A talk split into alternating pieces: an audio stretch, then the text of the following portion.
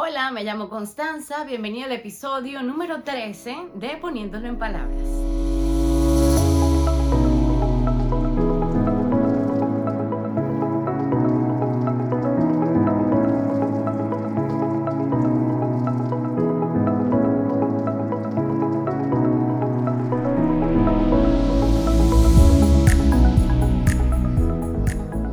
Muchísimas gracias por estar aquí una vez más y darme la oportunidad de pensar en voz alta, de mostrarme vulnerable y de compartir eh, con ustedes esas reflexiones que me surgen durante mi cotidianidad. Em, quiero comenzar este episodio agradeciendo una vez más a las personas que escriben, que me agradecen por hacer este ejercicio público de contar mi historia y quiero aprovechar este, este momento en el, que, en el que agradezco sus mensajes que sin duda me animan y me hacen sentir eh, eso, más segura y más decidida a continuar. Que mi historia no es diferente a la de ustedes y que, y que a veces o la mayoría del tiempo me ven, me ven animada, como con todo bajo control, como con todo en orden y eso no es así tengo, tengo momentos difíciles, tengo días difíciles. Em, para mí es un desafío constante darle continuidad a este proyecto eh, porque en mi rol de mamá, que es como mi trabajo principal en esta etapa de mi vida, me absorbe muchas veces y para mí es muy fácil desenfocar otras cosas que para mí son importantes como este episodio. Y sé que no es la primera vez que traigo esto sobre la mesa, pero como, disculpen, como mencioné en el episodio de la semana pasada, como me dieron alta de la terapia, eh, muchas personas pudieran interpretar que es que, que es que yo no tengo problemas y no funciona de esa manera.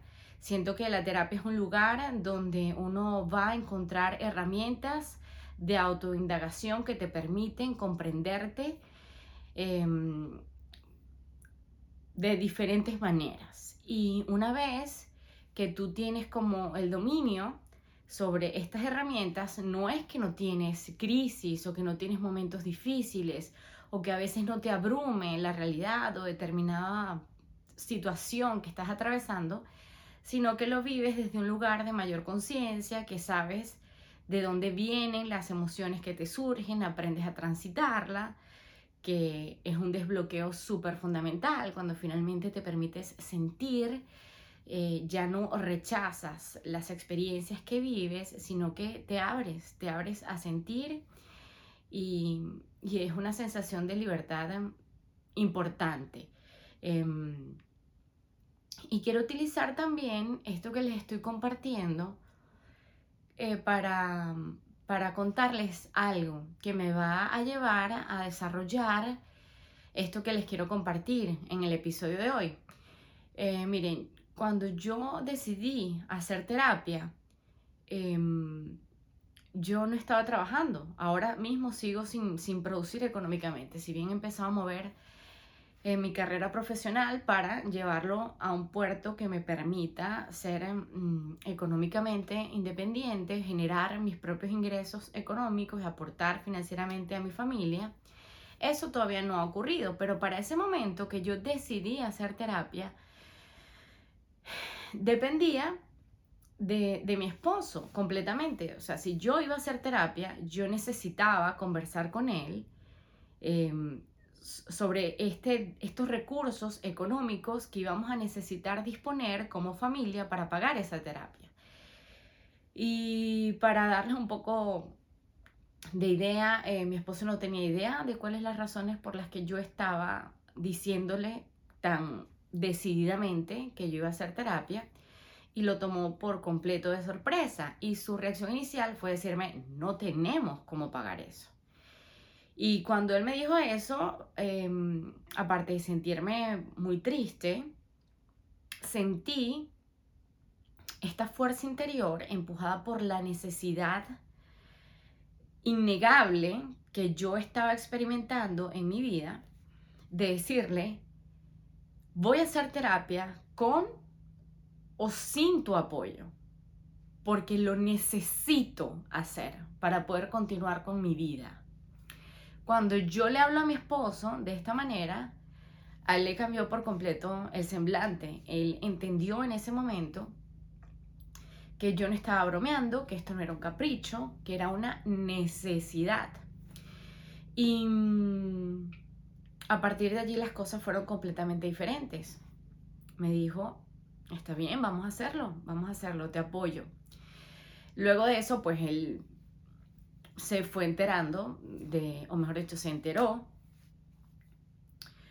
eh, bueno, con, las primeras sesiones, por supuesto, vinieron conversaciones no solamente con mi terapista, sino con mi esposo y él comprendió en, en, ese momento cuáles fueron las razones que a mí me llevaron a terapia y con más razón comprendió por qué era tan necesario para mí hacer terapia.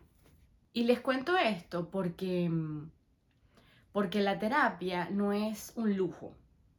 La terapia es salud mental y tenemos culturalmente esta tendencia a mm, banalizar los asuntos de la mente y de las emociones. Eso siento que está dando pasos hacia cambiar. Creo que en general hay una conciencia colectiva que se está moviendo asimilar que la salud mental es tan relevante, tan fundamental como la salud física. De hecho, están completamente ligadas. Y eso, uno va a terapia porque uno está enfermo y comprende que necesitas un acompañamiento para sanarte, para curarte. Eh, bueno, a raíz de todo el proceso que yo abrí con mi terapia, empecé a seguir mm, a varios especialistas en psicología, psicoanalistas, eh, cuyo contenido me resulta súper educativo para, para, comprender, para comprender no solamente eh, sobre la mente, las emociones mías, de lo que me pasaba a mí, sino para tener como una mirada amplia hacia, hacia todo mi entorno y estar como más consciente, más lúcida de lo que de lo que pasa alrededor de mí, lo que atraviesan otros, cómo lo viven otros. Y bueno, ser más, más empática, más respetuosa, más amable. Y dentro, de estas cuentas que yo empecé a seguir, era común em, cuando abrían estas cajas de preguntas eh, o, comentarios a los que estos especialistas se habrían a recibir algún tipo de feedback, mucha gente dejaba mensajes diciendo que wow, que me encantaría hacer terapia, pero, pero no me puedo dar ese lujo en este momento, o sé que la terapia es importante, pero, pero no tengo cómo pagarla. Y, varios especialistas, de una u otra manera, respondían con este mensaje que, yo les voy a compartir a, continuación.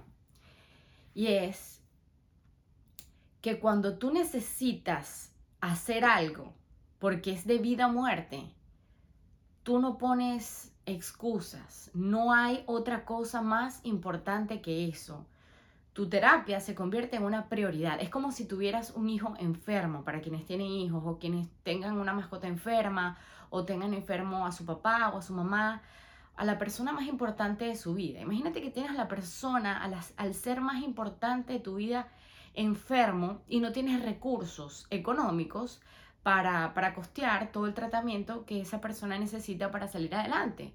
Ponte que sea una enfermedad terminal, que son, que son tan duras y que, que tienen tratamientos generalmente tan costosos. Eh, un cáncer, por mencionar una que es bastante, bastante común y que tiene pues distintos tipos de aristas. Tú no te sientas a decir, ay, qué lástima. Tú por todos los medios utilizas todos tus recursos, mueves todo lo que puedas mover para conseguir esos recursos. Buscas un GoFundMe, em, conversas con los miembros de tu familia y con tus amigos para solicitar ayuda. Es decir, vas a una fundación que, te ofrezca ayuda para, para familiares y pacientes que estén atravesando esa enfermedad. Es decir, no hay excusas porque eso se convierte en tu prioridad. No es opcional dejar a ese ser querido morir atravesando una enfermedad sin ningún tipo de tratamiento que le permita siquiera acceder a la posibilidad de vivir, de sanar, de curarse. Entonces, esto se los digo porque para muchos allá afuera ven la terapia como, como eso, como, como, como un lujo, como, como un lugar chévere al que uno puede ir a desahogarse a falta de vida social que el sistema pues te restringe por los compromisos que puedas tener, qué sé yo, la realidad que cada uno puede estar viviendo en el país que está viviendo, en la etapa de la vida que está viviendo.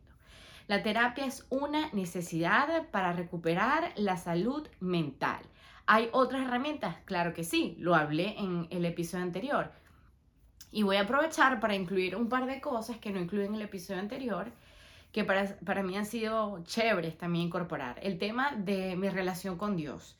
Trabajar en mi relación con Dios y abrirme a, explorar, a experimentar, a hacer preguntas, y a vivir experiencias que me permitan acercarme eh, a mi relación con Dios, que me permitan acercarme a Dios, ha sido una pata que me faltaba dentro de todo el camino que yo empecé a transitar hace ya algunos años. Trabajar en tu relación con Dios o con la energía creadora o con, qué sé yo, como sea que tú lo llames, conectarte con el misterio de la vida, creo que es un lugar que te, que te brinda, o hablo por mí, que a mí me ha brindado como una tranquilidad y un sosiego que, mm, que va muy de la mano con, con, con, aceptar las cosas que no puedes cambiar, con comprender que no tienes el control sobre ciertas situaciones, que hay cosas que sencillamente no tienen explicación y uno soltar, soltar, que finalmente es lo que tanto anhelamos para avanzar, para caminar hacia adelante, irnos deslastrando de estos pesos, de estos pensamientos, de estas creencias limitantes que nos atan, que, son cadenas, que son grilletes con los que venimos arrastrando. Y otro, pues varios podcasts, entre ellos el de Enar Amarillo, que es mi psicóloga, a quien tengo tanto que agradecerle. Enara es una de esas psicólogas que ofrece información increíblemente valiosa y gratuita para comprender un poco más cómo funciona nuestra mente y cómo funcionan nuestras emociones y lo importante que es permitirnos sentirlas. Enara tiene su cuenta que es arroba enara amarillo y tiene mm, su canal de YouTube, también la consiguen como Enara amarillo. Y Enara además tiene un podcast que ella mm, sacó, ahora no recuerdo si fue este año o a finales del año pasado, que se llama Cotidiano y en voz alta, que se encuentra en las distintas plataformas de streaming, incluso en su canal de YouTube. Y, y les quiero decir esto porque me faltó incluir esta información dentro de las herramientas que yo uso más allá de la terapia para vivir y atravesar los desafíos de la vida con mayores herramientas, con mayores recursos. Y no quería que quedara por fuera esta herramienta que sé que muchos pueden utilizar y beneficiarse de ella. Ahora, lo que les quiero hablar en esta edición de Poniéndolo en Palabras está directamente relacionado con lo que yo les decía de, la necesidad que es hacer terapia. Y tengo que inevitablemente comenzar diciendo algo que está perfectamente confirmado por todas las personas que han hecho terapia, que es esta necesidad que se nos despierta de recomendar y mandar a terapia a todo el mundo. Porque como que empezamos a comprender cosas, empezamos a mirar cosas y identificar patrones de comportamiento que nos escandalizan de entrada y queremos que esa persona que nosotros estamos viendo involucrada en esta situación, en esta forma de vincularse, que salga de allí, porque tú estuviste allí y tú estás aprendiendo a que no es un lugar sano para estar. Y tenemos esta propensión a decirle a todo el mundo, no, te, ¿por qué no vas a terapia? O, o, ¿por qué no quieres ir a terapia? Y justamente estos días em, estaba conversando con, una persona que quiero mucho y me preguntaba por, ah, por algún terapista que yo pudiera recomendarle porque esta persona quiere que su hermana haga terapia. Y bueno, muchas personas que, bueno, algunas personas que ven este podcast eh, me han preguntado cuáles son, eh, quiénes son mis terapistas. Eh, yo con todo gusto he tenido a bien compartirles estos contactos porque han sido ellos quienes han manifestado su interés por abrir un proceso terapéutico. Pero cuando me llegan personas como esta, que me pedía esta, esta recomendación, este contacto para, para una tercera persona, que en este caso es su hermana, mi respuesta fue, ¿y esa persona quiere ir a terapia? También es común que la familia eh, identifique como alguien que debería ir a terapia y manifestamos como esa preocupación y ese deseo de buscar meter a esa persona en terapia. Y en muchos casos se abren procesos terapéuticos, pero desde un lugar distinto al que debería ser.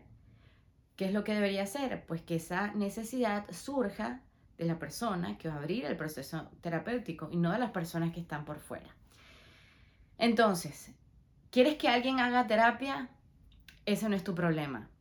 Y no es tu problema no porque no te importa esa persona, sino porque asumimos una posición de superioridad cuando creemos que a raíz de un conocimiento que nosotros creemos manejar, porque además que puede ser ilusorio, empezando porque no somos especialistas en psicología, estamos con esta preocupación de querer encauzarle la vida a otro, reconociéndonos superiores y minimizando al otro en sus capacidades de hacerse cargo de su vida.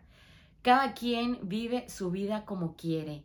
Si has vivido toda tu vida victimizándote, si has vivido toda tu vida culpando al universo de tus circunstancias.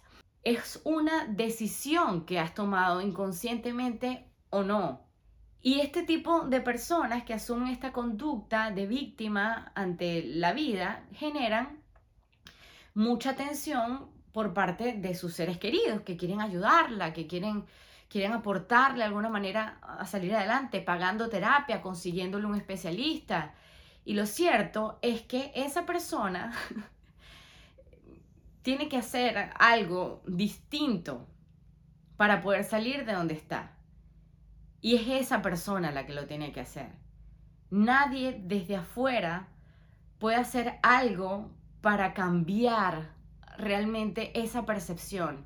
Tiene que haber algo, un punto de quiebre en la vida de ese ser humano que le haga despertar y darse cuenta que el poder de cambiar y de transformar su vida es suyo y que no es víctima de ninguna circunstancias externas.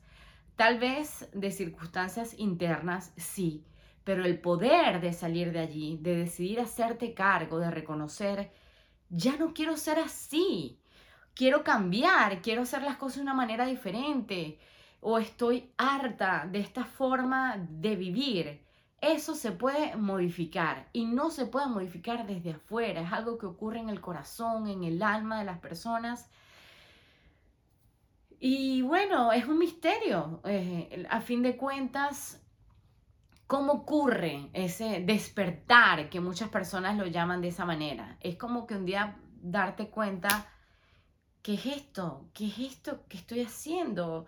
No soy una persona que se siente a gusto con la vida, no me siento alineada con con, con, mis deseos, con mis anhelos, la vida me pesa, me siento triste, me siento deprimido. Y, y salir de allí no es nada fácil, pero sin duda que el paso primordial que se debe dar viene de adentro de la gente, no de afuera.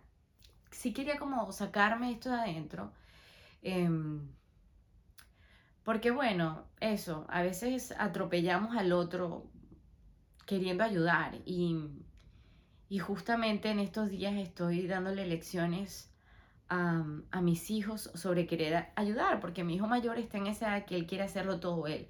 Yo te ayudo, yo lo hago. Y en ese querer ayudar y hacerlo, por supuesto que a veces hay momentos en los que le doy licencia para hacerlo, pero hay otros momentos en los que no se lo puedo permitir porque su ayuda equivaldría a una a una situación que lo pudiera poner en riesgo o que pudiera pues desencadenar en, una situación desagradable tanto para él como para mí, para todos en general. Y una de las cosas que yo le decía a, a mi hijo mayor estos días, hijo, asegúrate de que cuando quieras ayudar, le preguntes a la otra persona si necesita ayuda. Porque a veces en ese afán de querer ayudar porque te quiero, porque te amo, porque quiero hacerlo por ti, te estoy atropellando, te estoy faltando el respeto. Y queriendo ayudar, termino haciéndote un mal. Permitámosle a las personas hacerse cargo y vivir sus procesos en libertad. Que no que vamos a tender una mano, por supuesto que sí, pero vamos a esperar a que nos pidan tender esa mano. Los recursos están allí. Algunos son gratis, otros no, pero saber pedir ayuda y hacerlo establece el orden en que debe llegar el favor, la disposición de ayudar. No podemos ayudar a alguien que no quiere ser ayudado y por el contrario, imponiendo nuestro deseo de ayudar y haciendo lo que nosotros consideramos en nuestra infinita prepotencia que es lo mejor para el otro, alimentamos vínculos que no son sanos, porque no lo estás haciendo por el otro, a fin de cuentas. Lo estás haciendo para tú sentirte bien, actuando como estás actuando. Y no digo que venga de un mal lugar, no digo que sea malintencionado, pero reflexionemos al respecto. Esta parte la voy a dejar hasta aquí porque antes de concluir este episodio número 13, poniéndolo en palabras, y mm, muy en concordancia con el tema de cuando tienes una necesidad, trabajar por cubrirla, em, me ha surgido esta idea que bueno, todavía me tiene como, como súper confrontada, pero hago el ejercicio de dejarlo aquí grabado para animarme a actuar y no quedarme sobrepensando esta idea. Yo les he contado que en esta etapa de mi vida estoy reconciliándome o reconectando con mi carrera como voiceover talent, como usar mi voz para, distintos proyectos. Eh, este podcast en sí mismo es parte de eso. Y dentro de las cosas que yo anhelo para, para seguir avanzando está el poder adquirir equipos que me permitan profesionalizar el contenido. Las cosas que quiero básicamente en este momento son un micrófono, audífonos y una consola de audio. Estos tres elementos están en mi carrito de Amazon desde hace un par de meses, coincidencialmente con el lanzamiento de este podcast, tal vez un poquito más. Y ustedes saben, o para quienes no viven en los Estados Unidos, en este país em, cuando tú te quieres endeudar, los bancos te abren un abanico maravilloso de opciones para que te endeudes. Es decir, yo pudiera comprar a crédito estos equipos, pero quiero hacer este ejercicio de comprarlos con mi dinero. Entonces aquí va lo que les quiero contar y que he estado dándole vueltas y vueltas y vueltas a la cabeza. Esta, esta semana les conté en mis historias de Instagram Mm, que, venía regresando a casa luego de, de, enviar uno de los colgadores de plantas que tejí a una amiga que vive en Florida, que me escribió para hacerme un encargo. Ella me pagó, me compró ese colgador de plantas. Y yo dejé registrado en uno de los episodios de este podcast que mm, mi curiosidad y mi exploración con el macramé no tenía ningún tipo de ambición de convertirlo en un negocio. Pero la vida te va presentando oportunidades y creo que también es valioso ser flexible. En este deseo que me sale de las entrañas de comprar el equipo que quiero, que necesito para avanzar con esto que estoy haciendo con mi vida, y, y, estos pedidos que me han surgido de las cosas que hago con mis manos y que, y que, y que hago con tanto amor y que ha sido recibido de una manera tan bella por, por personas que me quieren y que me apoyan, me ha hecho pensar en la posibilidad, wow, tal vez no es una mala idea tejer varias, varias piezas en macramé de distintos tipos y ofrecerlas a la gente que, me quiere y, que está dispuesta a apoyarme en la conquista de este sueño que tengo, que bueno, que no es un sueño, que de, este, de, este, de este proyecto que tengo, de comprarme mis equipos. Y por supuesto que la cabeza se ha lanzado pues una, un performance histriónico sobre todas las razones ridículas que esto pudiera significar para, para la gente allá afuera, pero dije que no, que no voy a dejar que esos pensamientos me saboteen y que mm, voy a hacer, voy a tejer estas piezas porque además que lo disfruto, eh, lo puedo hacer, eh, pongo mucho amor allí y hay personas que, que lo están valorando, que lo están apreciando. Que sirva entonces esto para dejar registro de, esta, de este experimento que voy a hacer. Voy a tejer varias piezas y voy a empezar a compartir con, con las personas que me quieren que estoy vendiendo estas piezas y voy a ahorrar para comprarme mis equipos. Yo sé que lo voy a lograr. Y voy a hacer un episodio de este podcast para mostrarles qué fue lo que pasó, cuánto me tomó, las cosas que viví en el camino. Porque la vida es viviendo y no es dentro de tu cabeza, es haciendo y atreviéndote a equivocarte. Así que aquí voy otra vez.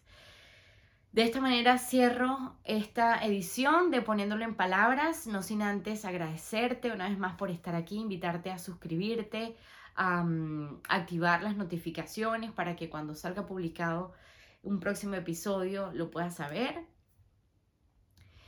Y mm, bueno, decirte también que el episodio no está disponible solamente en YouTube, sino que lo puedes conseguir en las plataformas de streaming como Spotify, Apple Podcast y en Anchor, que es la plataforma que utilizo para, para hacer esto posible. Que tenemos cuenta en TikTok con las cápsulas semanales de cada episodio. Allí estoy como poniéndolo en palabras y que siempre me consigues en Instagram, que es mi red social donde me la paso cuchucheando y teniendo contacto con lo que está pasando en el mundo. Allí soy arroba me llamo Constanza. Nos vemos en una próxima edición. Esto fue Poniéndolo en Palabras número 13. Hasta pronto.